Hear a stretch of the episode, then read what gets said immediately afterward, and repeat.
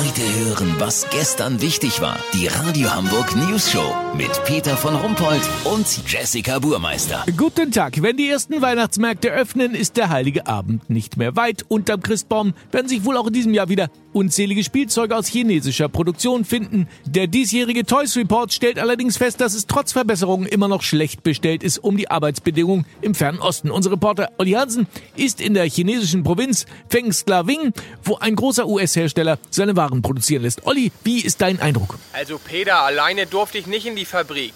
Ich habe mit Vorgau Kling einen Aufpasser zur Seite gestellt bekommen, der allerdings sehr beliebt zu sein scheint.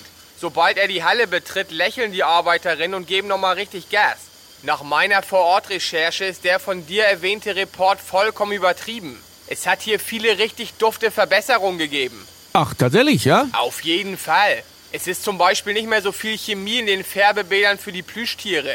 Die neue Plüsch-Eisprinzessin muss beispielsweise schwer entflammbar sein. Man verzichtet deshalb jetzt komplett auf den Einsatz von Aceton und Napalm. Das wirkt sich natürlich positiv auf die Gesundheit aus. Schwere Atemwegserkrankungen haben sich halbiert, seit hier zusätzlich winzige Luftlöcher in das Gebäude gebohrt wurden. Ach so, echt? Peter Vorgau-Kling sagte mir gerade, die tägliche Arbeitszeit sei inzwischen bei 24 Stunden gedeckelt. Wie geil ist das denn? Ja, ganz ehrlich, mehr Stunden hat der Tag ja auch nicht. Ja, Peter, wer sucht, der findet natürlich immer ein Haar in der chinesischen Nudelsuppe. Seit neuestem kriegen die Arbeiterinnen sogar alle 10 Jahre einen Tag Urlaub. Der kann zwar erst ab dem 60. Lebensjahr eingereicht werden, aber kleine Schritte sind auch Schritte. Weißt, wie ich mein? Peter, ich soll mir gleich mal die Sicherheitsschulung angucken. Das auch neu. Die ist für alle freiwillig.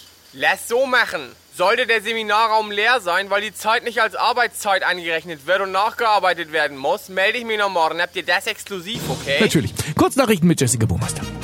RTL, Birgit Schrowange gibt Moderation von Extra nach 25 Jahren ab.